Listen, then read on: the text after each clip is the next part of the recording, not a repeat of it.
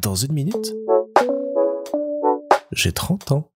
Salut Nous voici en 2015 alors que je commence mes premières piges chez Canal quelques jours après la fin de mon stage. Ces premières piges, ça a été euh, concrètement des remplacements pendant euh, les vacances post-Noël,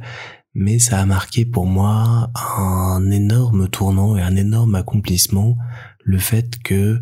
je rentrais dans le monde du travail d'une part et que j'allais maintenant gagner de l'argent que je méritais. Parce que venant d'une famille bourgeoise plus plus, mes parents m'ont toujours soutenu et aidé et euh, alors que j'étais étudiant, j'avais un petit peu d'argent de poche, j'ai payé une partie de mon loyer, et j'ai comme ça toujours été financièrement accompagné et soutenu. Et à partir de ce moment-là, le fait de me dire que je pouvais gagner une certaine indépendance, ça m'a fait euh, très plaisir et ça m'a rendu très fier. Parce que ce rapport à l'argent m'a toujours beaucoup gêné, parce que c'était pas le mien, parce que je l'avais pas mérité, que je savais pas quoi en faire, et à partir du moment où j'ai pu avoir le mien, j'ai pu commencer euh, à réfléchir à ces questions-là et euh, j'étais beaucoup plus euh, heureux et contenté dans ma vie de jeune adulte et de jeune professionnel. Et j'ai commencé comme ça ma petite vie de pigiste à droite à gauche à rechercher de nouveaux projets, de nouvelles équipes. J'ai continué à travailler chez Canal+ au département autopromo à travers les différentes euh, équipes à faire euh, de la production, du montage, de l'écriture et autres. J'ai travaillé beaucoup pour le Barker, cette équipe dont je vous ai déjà parlé, euh, qui a été mon équipe de cœur pendant toute la période où j'ai été chez Canal+. Et puis j'ai découvert d'autres équipes, d'autres personnes, d'autres projets, notamment Canal+ Overseas. Donc Canal+ Overseas, c'est une branche de Canal qui s'intéresse à la diffusion des chaînes cryptées en Afrique et dans les dom-toms et donc un travail assez différent dans le sens d'une part où on s'adresse pas de la même manière à des gens qui vivent dans les dom-toms en Afrique qu'à des gens qui s'adressent en France. Donc il un nouveau langage, une nouvelle manière de produire, de monter à euh, appréhender. Et puis il y a tout un aspect qui est assez rigolo qui est le décalage horaire. Parce que le film commence toujours à 21h euh, heure française Sauf que cette heure française, bah, ça peut être 6 euh, heures du matin ou 7 heures ailleurs dans le monde. Et euh, je me souviens avoir passé pas mal de temps à vérifier sur des tableaux où j'avais bien noté tous les décalages horaires en fonction des territoires, si mes bandes annonces étaient correctes et si on annonçait bien que euh, le grand Batman allait bien être diffusé à 10h30 en Nouvelle-Calédonie le samedi suivant. Donc un petit travail d'adaptation, un jeu d'esprit à chaque fois entre les différentes équipes pour euh, bien se remettre euh, dans le bon ton, dans les bons habillages, les bons process, parce que chacun avait les siens, et ça m'a permis, euh, je pense, d'acquérir ce plaisir de varier mes occupations, de n'avoir jamais une semaine ou une journée qui se ressemble, et de pouvoir très facilement m'adapter d'un projet à l'autre en apprenant et en retenant un peu tous les rouages de ces équipes et de la manière dont elles fonctionnent c'est toujours euh, des grands moments d'apprentissage qui me prennent environ euh, six mois où j'apprends à connaître les gens, connaître les lieux, connaître comment ils fonctionnent, comment euh, il faut bien faire les choses. Et puis petit à petit, j'intègre ça en moi et à partir de là, je suis lancé, je maîtrise à peu près tout. Je dirais jamais que je maîtrise parfaitement les choses, mais j'ai une bonne connaissance des euh, processus internes et à partir de là je commence à m'éclater, à prendre mes aises et c'est vraiment là que naît euh, le plaisir après une petite période d'apprentissage et euh, le fait comme ça de varier entre plein d'équipes, plein de projets, c'est quelque chose que je retrouve avec grand, grand, grand plaisir aujourd'hui et qui devient une notion assez fondamentale dans ma vie et dans mes choix de projet maintenant. J'ai besoin de ça pour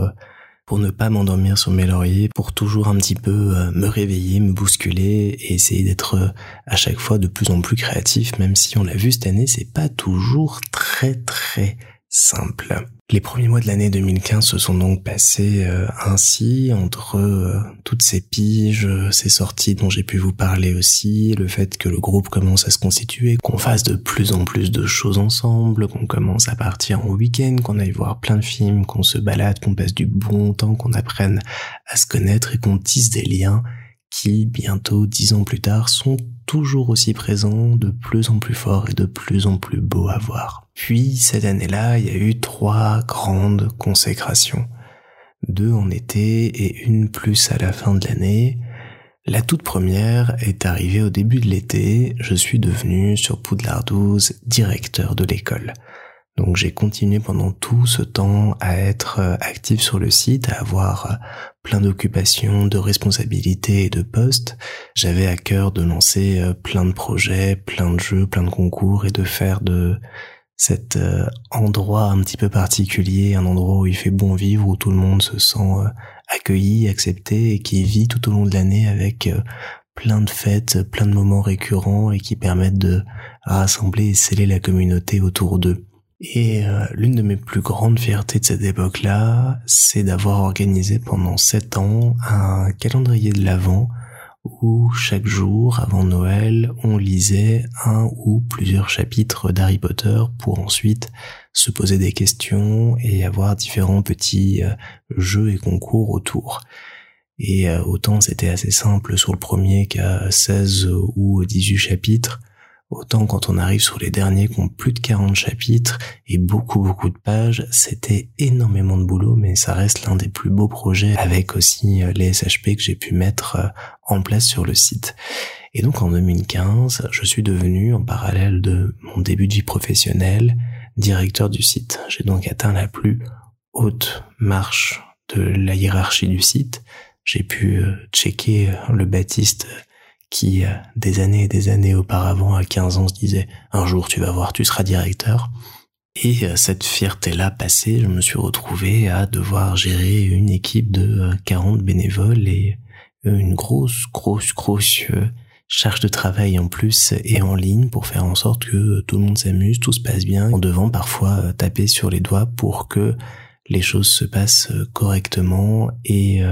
dans le respect des uns et des autres. Parce que B12, au-delà de cette école de magie, ça a toujours été un lieu qui a été ouvert pour moi à des personnes qui euh,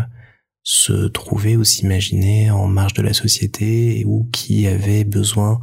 d'un endroit sûr pour s'exprimer et ressentir et faire vivre la personne qu'elle voulait vraiment être. Ça a toujours été un endroit où il y a pas mal de jeunes LGBTQIA+, qui se sont retrouvés, qui ont échangé, qui se sont découverts, et j'ai euh, voulu protéger ça euh, au fil des années, faire en sorte que ça puisse continuer, qu'ils puissent être euh, heureux, tranquilles, qu'on ne vienne pas les emmerder, et qu'ils puissent se construire, découvrir qui elles sont au fur et à mesure des années, et qu'on puisse les accompagner dans cette notion de magie et cette belle idée que Poudlard accueille tout le monde et aide tout le monde. J'ai été euh, vertement contredit par euh, l'autrice des bouquins euh, quelques années plus tard, mais comme je vous en avais déjà touché un mot, je considère qu'elle n'existe plus et je préfère me dire que tous ensemble, parce que je vais pas m'attirer tous les lauriers non plus, j'ai pas fait ça tout seul, vraiment loin de là, ça a toujours été un merveilleux travail d'équipe et je remercie énormément son pouvoir tous les citer, les personnes qui m'ont euh, accompagné, soutenu, aidé euh, et qui se sont investis corps et âme comme moi pendant des années sur ce site. Et je trouve que euh, on en a fait à l'époque où j'y étais encore un endroit assez fantastique qui déclinait un petit peu parce que les gens étaient moins fans et que les livres et les films étant sortis, moins de moins en moins de membres venaient s'y inscrire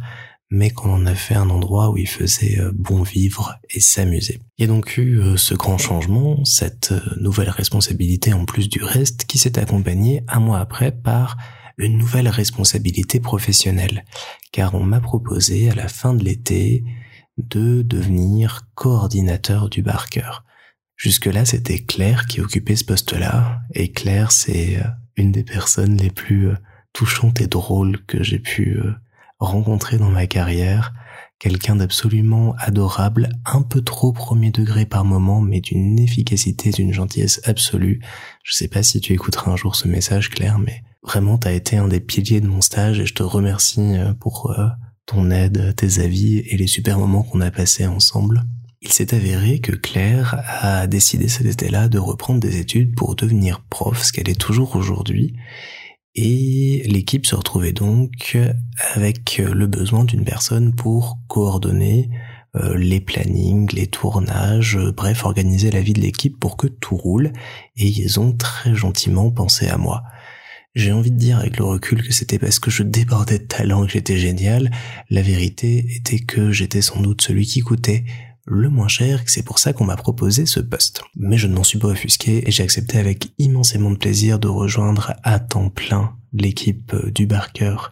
pour euh, m'en occuper. Et ça a été le premier poste que j'ai occupé euh, sur la longueur, avec beaucoup de rencontres, de défis, de projets. J'ai l'impression de dire toujours ces trois mots quand j'en parle, mais ça a vraiment été le souvenir que j'en garde de cette époque-là, plein de choses à apprendre, à mettre en place, à imaginer, à rêver. Et c'était vraiment une période absolument magique parce qu'on avait des moyens, de l'envie, on avait l'occasion de faire plein de choses et c'était euh, ultra, ultra cool. Il y a eu quelques petits couacs comme il y en a toujours. Je me souviens notamment qu'une fois, j'ai mal orthographié dans un brief le nom euh, d'Anaïs Delva, qui doublait euh, la Reine des Neiges et qui euh, doublait un personnage de dessin animé qu'on avait interviewé parce qu'on le diffusait sur l'une de nos chaînes. Et je l'avais orthographié Anaïs Velda. Et ça s'est retrouvé à l'antenne et le directeur de la chaîne concernée avait appelé un petit peu agacé. Et je le comprends. Mais voilà, des petits couacs de début qui sont toujours bons à prendre parce que toute expérience sans se planter, je trouve, euh, n'est pas une bonne expérience. Je me suis donc retrouvé en septembre 2015 à tout juste 22 ans, à être raillé déjà sur mon âge parce que j'étais très très jeune et que tous mes collègues à mon âge parcouraient le monde et ne travaillaient pas déjà, et à avoir euh, cette double casquette de coordinateur de production le jour et une partie du jour et la nuit de directeur de P12. Ajouter à ça euh, les sorties, les voyages, ma relation avec Isa, mes journées mes nuits étaient déjà bien remplies à l'époque. Mais est arrivé en fin d'année un petit truc en plus dans ma vie.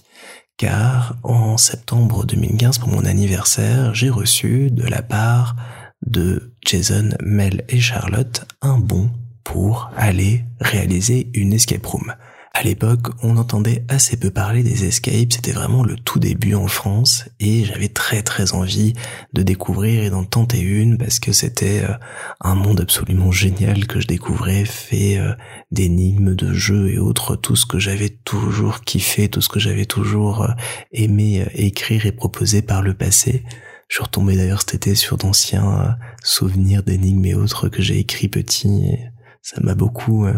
touché de remettre la main là-dessus. Et on s'est retrouvé comme ça en novembre à réaliser notre première escape euh, en groupe. Donc on était quatre, Lisa, Mel, Jason et moi pour aller euh, découvrir le temple maudit.